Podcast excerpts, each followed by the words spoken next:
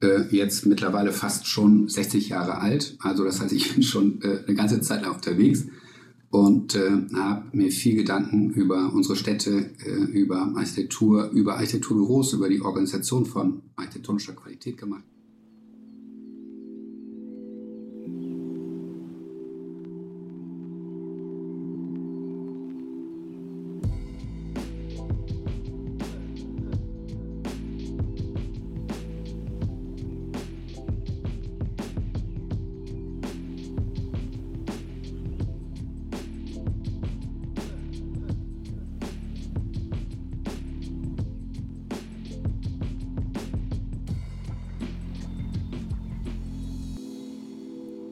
Herzlich willkommen bei einer neuen Folge Architekten und ihre Marken. Und heute ist Eike zu Gast, Eike Becker von Eike Becker Architekten. Und Eike Becker Architekten wurde unter anderem letztes Jahr, 2021, als markenstärkstes Architekturbüro ausgezeichnet. Was genau dort vielleicht passiert ist, kann uns Eike gleich noch selber erklären. Vorab, Eike, vielen Dank, dass du dir die Zeit nimmst, hier beim Podcast dabei zu sein. Und die Frage an dich, damit die Hörer, Hörerinnen dich einmal kurz kennenlernen. Wer bist du, was machst du und wie kommst du dahin, das zu machen, was du jetzt tust? Ich äh, bin äh, natürlich Architekt und äh, äh jetzt mittlerweile fast schon 60 Jahre alt. Also das heißt, ich bin schon äh, eine ganze Zeit lang unterwegs und äh, habe mir viel Gedanken über unsere Städte, über Architektur, über Architekturbüros, über die Organisation von architektonischer Qualität gemacht. Ähm, bin mh, als Student in Aachen und Stuttgart und Paris gewesen ähm, bin dann danach nach London gegangen, habe dort äh, bei Norman Foster und Richard Rogers jeweils ein Jahr gearbeitet, um mich dann eben in Berlin selbstständig zu machen. Ähm, und äh, bin jetzt in Partnerschaft mit Helge Schmidt, ein wundervoller Partner für mich. Und ich versuche letztendlich das, was er für mich ist, für ihn auch ein Stück weit äh, zu sein. Wir haben eine harmonische Partnerschaft und äh, arbeiten jetzt mit äh, fünf Associates zusammen äh, in unserem Büro und haben etwa 60 Personen insgesamt hier in Berlin, wenn man so möchte, direkt äh, gegenüber vom Hauptbahnhof im Tour Total. Und ich sitze jetzt hier in unserem Besprechungsraum mit Blick über die Stadt. Äh, eine für mich geradezu äh, wundervolle Situation, so mittendrin zu sein und auch gleichzeitig so ein Stück weit einen Überblick zu haben. Das entspricht auch ein bisschen meiner Vorstellung von der Aufgabe, als Architekt. Du hast es äh, am Anfang äh, angesprochen, über das Thema Städte nachzudenken. Kannst du uns vielleicht mal so ein bisschen mitnehmen in deine ideale Stadt? Ähm, wir haben da letztens einen Podcast eine Geschichte drüber, wo jemand gesagt hat, er würde Städte ganz anders aufbauen mittlerweile. Ähm, ich weiß nicht, ob du es kennst, äh, von den Green Engineers, Lars hieß er. Mhm. Ähm, vielleicht kannst du einmal kurz so ein bisschen dein optimales, ideales Stadtbild mit uns teilen. Hm, also wenn ich jetzt hier aus dem Fenster schaue, dann sehe ich bis zum Horizont gebaute Welt. Also in meiner Perspektive ist eigentlich alles irgendwie geplant und äh, von Architekten und Ingenieuren, äh, Stadtplanern äh, künstlich errichtet. Also ist alles irgendwie ein Stück weit Architektur. Und äh, dafür sind wir verantwortlich. In Wirklichkeit ist es ja die gebaute Umgebung, die Umwelt für ganz viele Menschen, für Gesellschaft für heutige Gesellschaft und auch zukünftige Gesellschaft, also heutige Generationen und zukünftige Generationen. Also wir schaffen die Orte, an denen Menschen, Gesellschaft zusammenkommt. Und wenn Jan Gehl gesagt hat, Menschen sind am meisten an Menschen interessiert, dann äh, ist das richtig und sollte auch im Fokus unserer Arbeit stehen. Also bei allen technischen äh, Anforderungen, die, die wir zu erfüllen haben, kommt es darauf an, dass wir die richtige Umgebung schaffen für ein gutes Leben, im Idealfall für alle. Also eine Umgebung für Gesellschaften, die gut gedeihen, die pluralistisch sind, die vielfältig sind, die äh, kreativ sind, die äh, dann ja auch ein, ein Stück weit zuversichtlich, äh, Zuversicht entwickeln und äh, die ihrer sozialen Verantwortung auch gerecht werden. Verstehe. Ähm, das Hört sich so ein bisschen oder anders, ich, ich äh, gehe das anders an. Jetzt durch Corona hat sich natürlich auch ähm, viel geändert, würde ich sagen, in dem Bereich. Wir hatten mal ein Interview hier auch in dem Podcast mit einer ähm, Architektin, die auch unter anderem Coworking Spaces entwickelt hat und die jetzt gemerkt hat, dass dieses Arbeiten im ländlichen Raum, Arbeiten von zu Hause aus, dass das sehr, sehr stark zieht. Ähm, du hattest vor kurzem eine Kolumne darüber geschrieben, über das Thema Post-Corona-Office. Kannst du uns vielleicht einmal kurz mitnehmen, was deine Gedanken dabei waren und wie du das Ganze siehst? Also mittlerweile würde ich es Post-Corona-Corona-Office nennen, denn äh, wir sind ja immer noch jetzt sozusagen in dieser ganzen Corona-Phase drin. Und die Kolumne ist entstanden äh, zu einem Zeitpunkt, als wir gehofft haben, dass wir über dieses ganze Impfen dann vielleicht auch diese Pandemie hinter uns lassen können. Aber diese Zeit hat uns eben auch äh, einige Erkenntnisse gebracht, äh, die dazu geführt haben, dass wir eben jetzt mittlerweile anders arbeiten. Insbesondere hier im Büro haben wir eben dieses mobile und selbstbestimmte Arbeiten viel stärker nutzen können. Zunächst einmal mehr oder weniger gezwungen, aber dann haben wir gemerkt, dass das doch große Vorteile bringt und die Arbeitszufriedenheit eben auch steigt, wenn wir halt eben eigentlich mehr individuelle Freiheiten bieten und äh, die Möglichkeit geben, halt eben an dem Ort zu arbeiten, an dem es halt eben am besten passt. Ähm, wir haben aber auch gemerkt, äh, dass wir dann die entsprechenden Kommunikationstools brauchen. Wir hatten da schon vorher Erfahrungen gehabt, weil wir festgestellt haben, dass einige Kolleginnen äh, äh, umgezogen sind, zum Beispiel nach Münster oder nach Warschau oder nach Modena in äh, Italien und wir wollten aber diese Kollegen nicht verlieren. Wir wollten gerne mit ihnen weiterarbeiten und haben dann dort die Voraussetzungen geschaffen, wenn man so will, Coworking Spaces ausfindig gemacht oder eben Arbeitsplätze geschaffen, äh, die ihnen die Möglichkeit gab, dann weiterhin für uns zu arbeiten. Und das hat hervorragend funktioniert. Wir haben dann äh, gemerkt, dass wenn wir Discord benutzen, dass wir dann eben auch besser kommunizieren, dass wir da nicht mehr an einem Ort sein müssen unbedingt. Ähm, und haben dann auch die anfänglichen Sorgen, dass wir gegebenenfalls ähm, uns nicht vertrauen können, ja, was die Arbeitszeiten angeht, was die Input angeht und so weiter, dann auch äh, eigentlich super schnell äh, über Bord werfen können, sodass wir jetzt äh, eigentlich viel besser und viel mobiler und äh, vielfältiger miteinander zusammenarbeiten. Weniger reisen müssen auch. Es gibt, äh, es gibt Teams, die sitzen halt eben, da sitzen Mitglieder in ich nehme jetzt mal das Beispiel Münster in, in äh, Frankreich und äh, in Spanien und in Berlin. Und äh, die kommen ganz hervorragend miteinander zurecht. Äh, die Stimmung im Team ist gut, Kommunikation ist mitunter besser, als, äh, als es manchmal bei Teams ist, die dann eben direkt nebeneinander sitzen. Es kommt eben auf die Persönlichkeiten an. Es kommt aber nicht unbedingt darauf an, dass man direkt nebeneinander sitzt. Damit sage ich nicht, dass das jetzt sozusagen eitel Front und Sonnenschein ist und dass wir damit nicht wieder neue Herausforderungen äh, vor uns sehen. Hm, also, wenn ich jetzt äh, junge Kolleginnen habe beispielsweise und Kollegen, die hm, gerade jetzt im äh, Berufsleben angefangen haben, die brauchen unbedingt das Büro. Ja, die müssen äh, Fragen stellen können, die müssen äh, äh, eine Betreuung auch erfahren können, eine Einbettung in ein Team.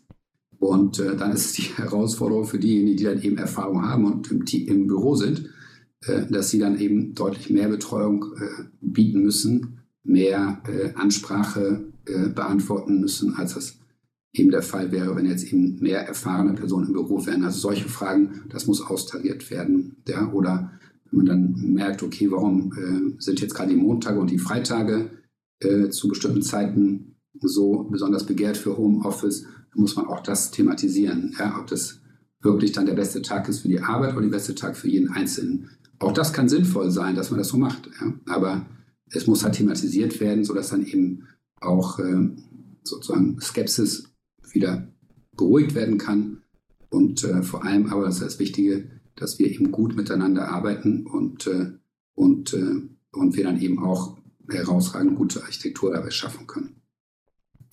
Meinst du, dass dieses ganze Thema Homeoffice und Corona äh, auch Einflüsse auf die Architektur dauerhaft haben wird?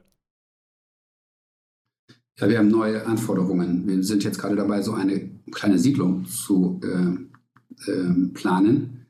Und äh, das ist wie selbstverständlich, dass dort auch äh, Coworking-Bereiche angeboten werden, zusätzlich zu den Wohnungen. Beispielsweise. Ja? Also Wohnen und Arbeiten im ländlichen Raum kann dann auch heißen, äh, die Nachfrage nach äh, Coworking-Bereichen im ländlichen Raum steigt. Äh, das führt aber auch möglicherweise dazu, dass die äh, Office-Standorte sich verändern. Also nehmen wir diesen Rhein-Main-Bereich, in dem wir halt doch einiges planen, Offenbach, Frankfurt, Speyer, Ludwigshafen, Mannheim, Heidelberg, in dem Bereich. Da gibt es jetzt Standorte, die müssen nicht unbedingt ganz zentral sein, also im innerstädtischen Bereich, sondern die, auch die Bürobereiche können stärker noch an die Wohnbereiche heranrücken, dann also rücken weiter aus dem Zentrum der Stadt raus. Denn bis man da reingekommen ist, wieder rausgefahren ist, äh, verbraucht man noch mehr Zeit, als wenn man dann eben an diesen dezentralen Positionen, den zentralen Orten dann halt äh, Angebote schafft. Ja, soweit das erkenne ich, das verändert sich. Aber es verändert sich eben auch der Anspruch an den Arbeitsplatz. Ähm, wir merken, dass ja einfach äh, Unternehmen sich viel stärker Gedanken machen darüber, was bieten sie denn eigentlich ihren Kolleginnen und Kollegen, äh, wie können sie denn ein guter Arbeitgeber sein. Und äh, äh, das führt dann dazu, dass man eben sich Gedanken macht, wie kann man gut kommunizieren, wie ist denn auch die Atmosphäre im Unternehmen, kann man, äh, kann man da eigentlich besser sein als Team, kann man besser zusammenarbeiten äh, als vor Corona. Spannend. Ähm, wie, wie, arbeitest du denn? Also wie, wie, stellt man sich einen Arbeitstag bei dir vor? Ich bin äh, eigentlich am liebsten hier bei uns im Büro. Das ist ein äh, eine Fläche im 15. Obergeschoss im Tor Total ähm, und äh, haben Kommunikationsbereiche, Stehtische, ähm, auch äh, Soft-Seating. Die Teeküche ist äh, offen und mitten im Zentrum des Büros.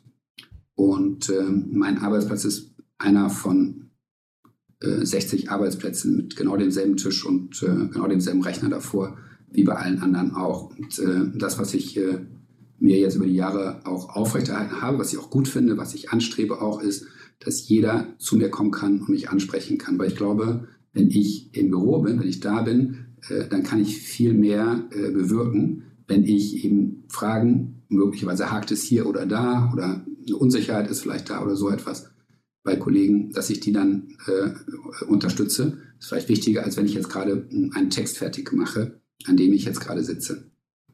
Äh, zum Beispiel. Also dieses kommunikative Arbeiten spielt bei uns eine ganz große Rolle. Dieses sich helfen, sich gegenseitig äh, unterstützen, aufmerksam sein, zuhören.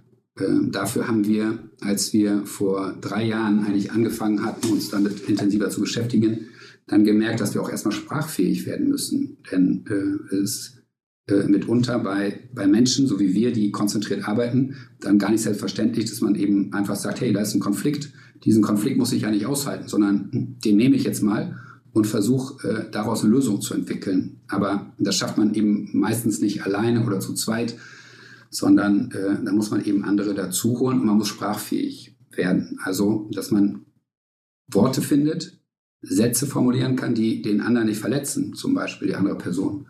Äh, und äh, das eben personenneutral dann eben hm, zur Sprache bringen kann, um dann eine Lösung zu finden. Und deshalb haben wir äh, jetzt regelmäßige Workshops veranstaltet, alle 14 Tage. Ist das für eine Stunde, sind so Mini-Workshops, die meistens ja auch dann hm, ähm, über Zoom dann halt mit Zugeschalteten stattfindet, teilweise im Büro, teilweise Zugeschalteten und einem Coach. Ähm, äh, Sabrina Eilers, die darauf spezialisiert ist und uns hilft, eigentlich eine gute Sprache zu finden und eben äh, auch uns die Möglichkeit gibt, Konflikte zu nutzen.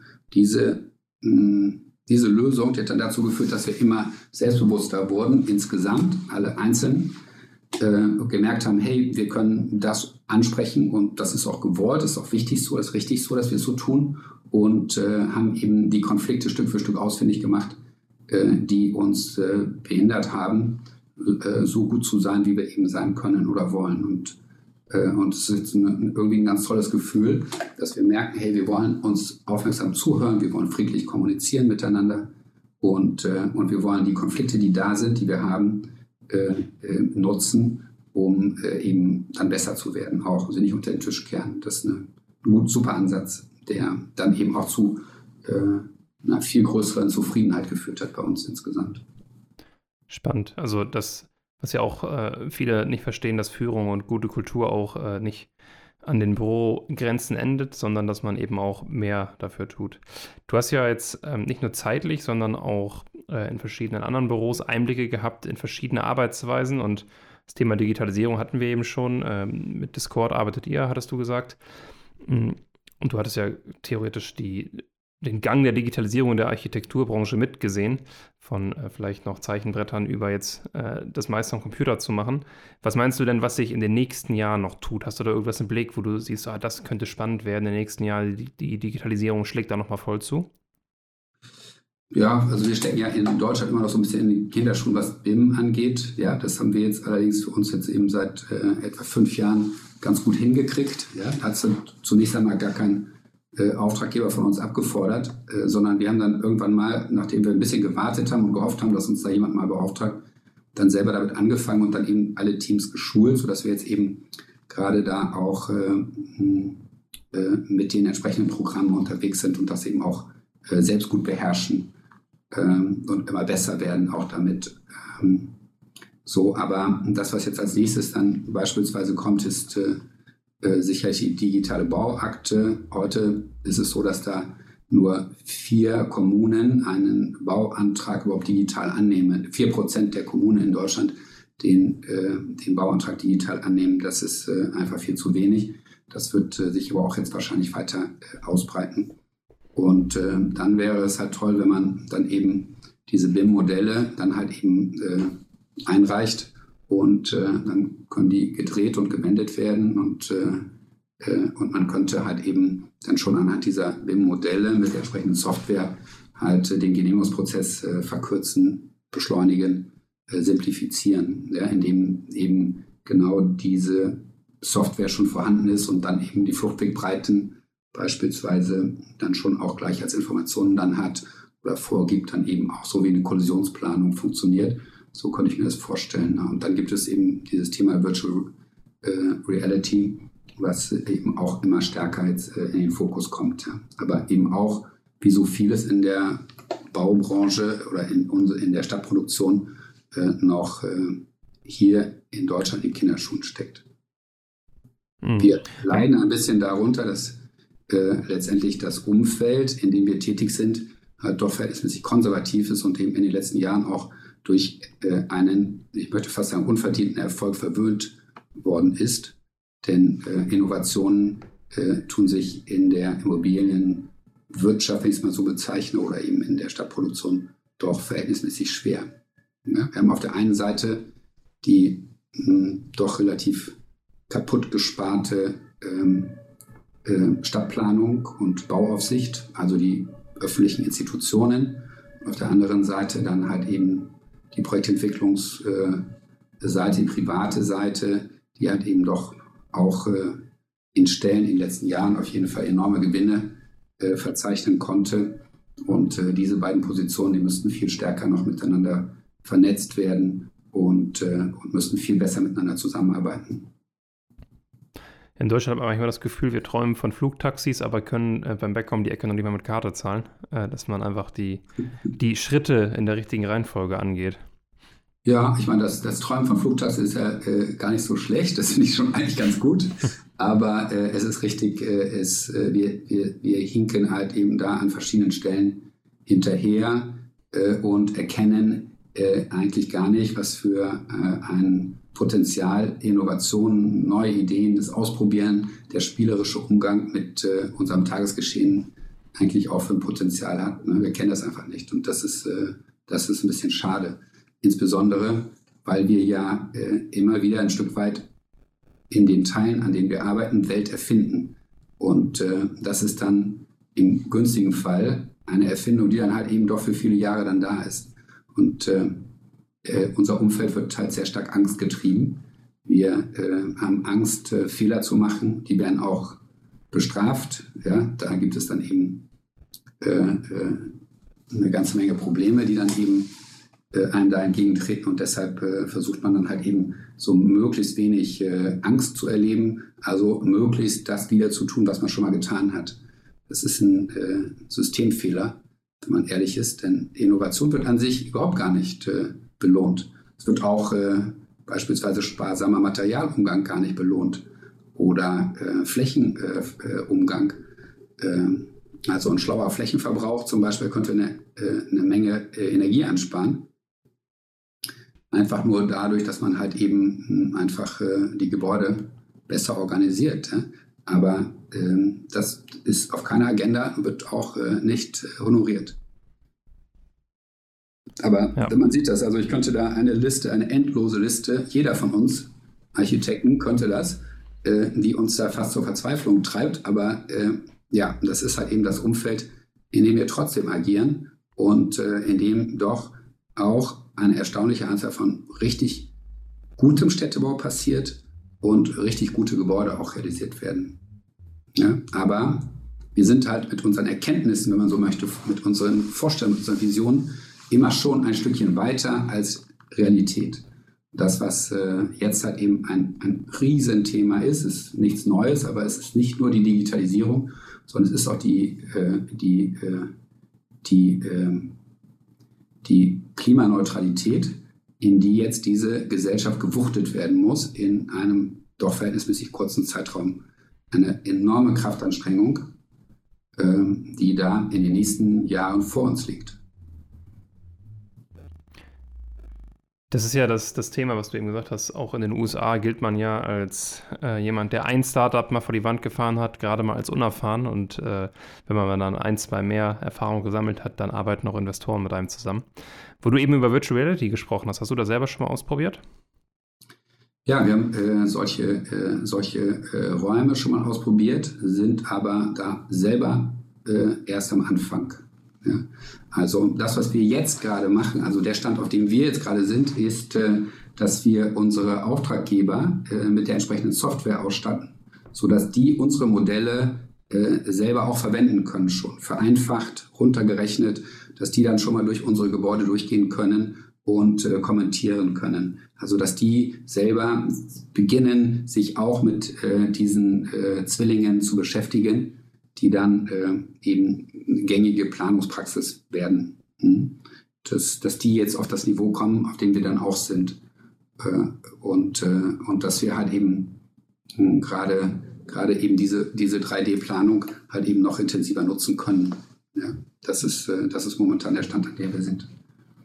Das ist spannend. Ich denke, dass da in den nächsten Jahren noch mal einiges passieren wird. Äh, vor allem dieses Jahr äh, haben einige Unternehmen nochmal weitere Brillen angekündigt, weitere Software dazu. Ja, ähm, ja. Wird, wird spannend.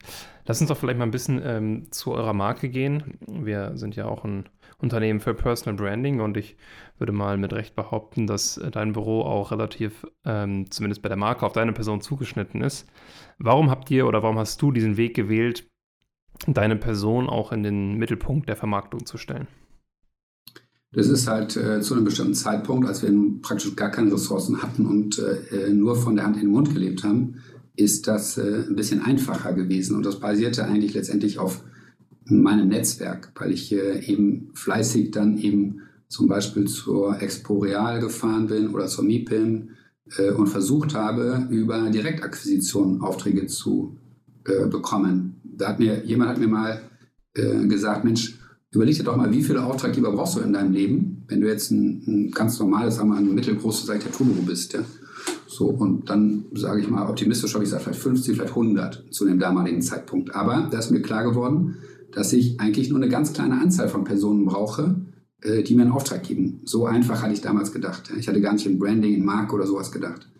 Und äh, habe dann entsprechend äh, mein Netzwerk ausgebaut hin zu gar nicht mal so eine Art Fernwirkung, ja, sondern äh, unmittelbar, dass ich Leute finde, die ich gut finde und äh, mit denen ich mich äh, irgendwie vertragen kann, mit denen Spaß machen würde zu arbeiten.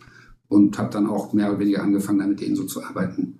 Äh, und dann erst äh, vor relativ kurzer Zeit sind wir äh, zu der Erkenntnis gekommen, das hat sich jetzt eigentlich ganz gut ange...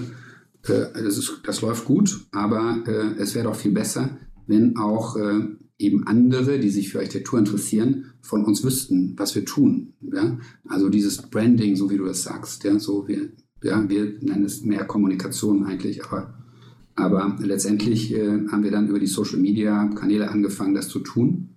Ähm, auf der einen Seite und auf der anderen Seite, und deshalb ist das eben auch noch sehr stark mit meinem Namen verbunden, habe ich eben diese Kolumnen geschrieben. Mittlerweile ist das jetzt schon glaube ich, das achte Jahr, dass ich so eine Kolumne schreibe, einmal im Monat eigentlich äh, im Schnitt. Und äh, das sind dann 80 oder 90 Kolumnen mittlerweile schon. Äh, und äh, die führen dann eben dazu, dass es da einige Leute gibt, die, die das gerne lesen und die sich eben damit beschäftigen und irgendwie vielleicht eine neue Perspektive nochmal mitgeteilt bekommen. Ähm, aber ja, wir sind äh, auch dabei, das jetzt weiter aufzufächern und äh, eben auch deutlich zu machen, äh, wie wir arbeiten und äh, wer, das, wer das auch alles macht. Mhm. Also gerade am, am Anfang der Reise, das äh, strategisch so aufzubauen, dass man es noch weiter nutzen kann.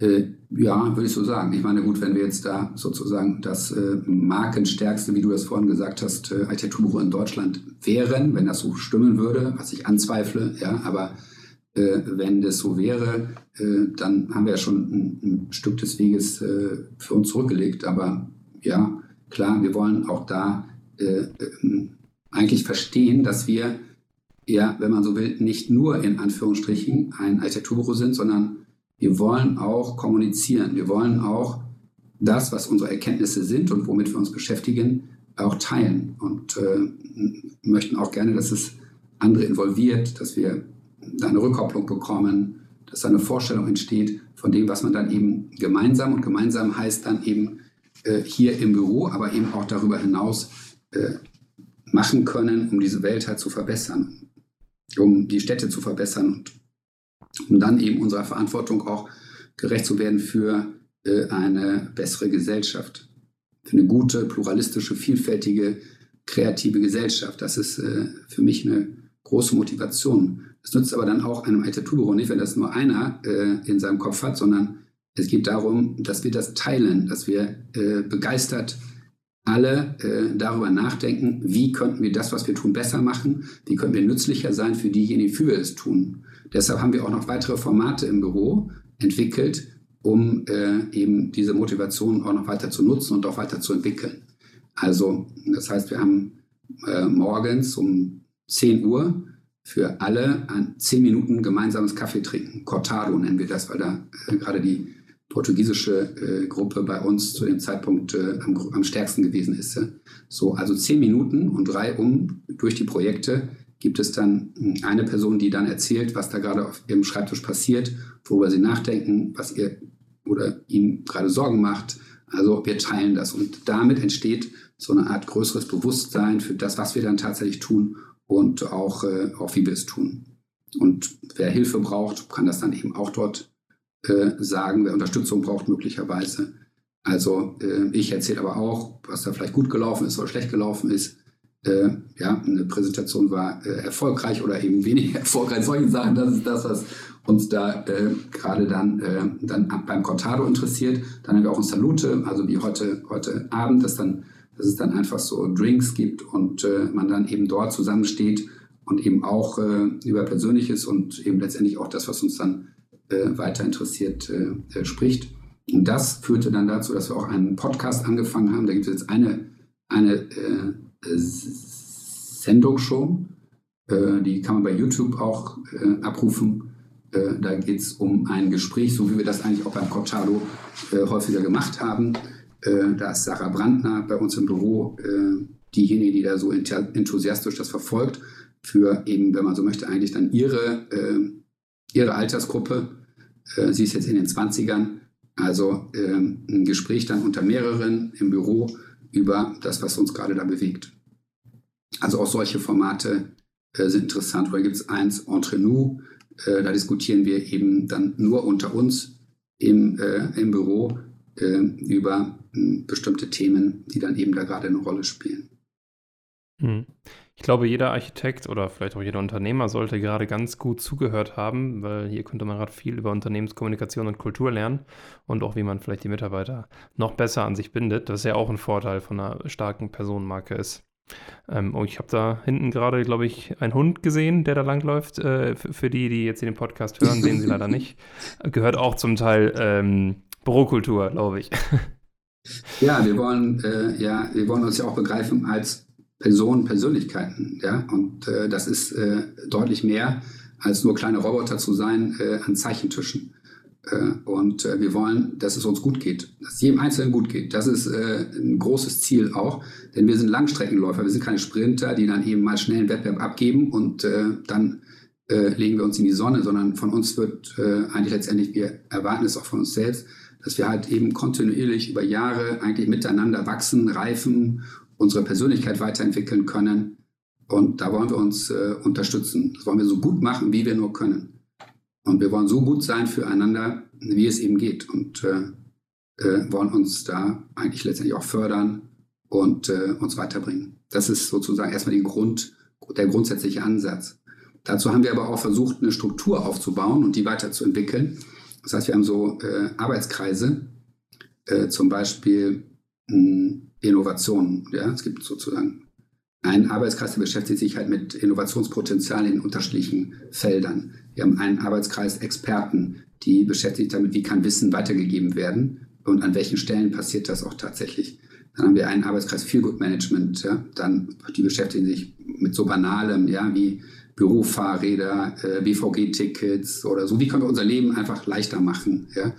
Äh, vielleicht auch besser organisieren, schlauer sein an der Stelle. Ähm, ja, da kam dann beispielsweise, oh wow, lass uns mal Pflanzen im Büro aufstellen, zum Beispiel sehr banale Sachen, aber ja, da würde vielleicht ein Einzelner nicht so äh, drauf kommen, wenn er immer fokussiert an seinem Projekt arbeitet.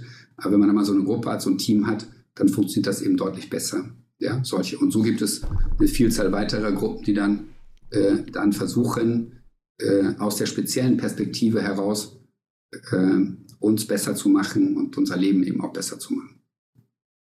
Pflanzen zum Beispiel, ich habe es letztens gelesen, fördern die Produktivität ähm, im Büro. Ich glaube, es waren 18, um 18 Prozent.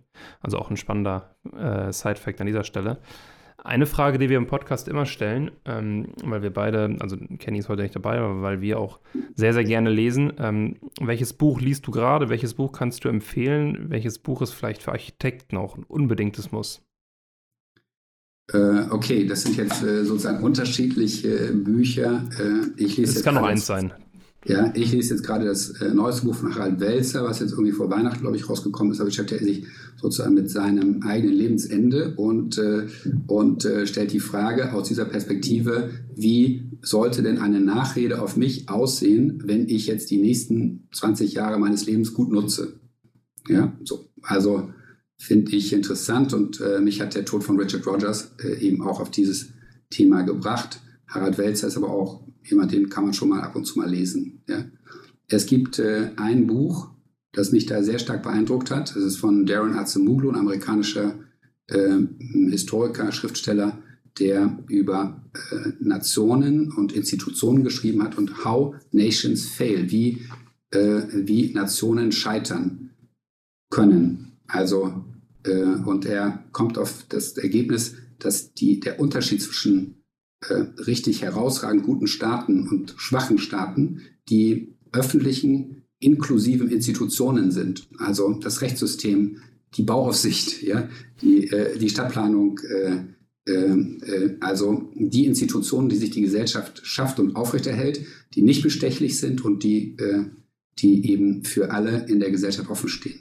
Also extrem inspirierend. Mhm. So, aber was hattest du noch? Welche?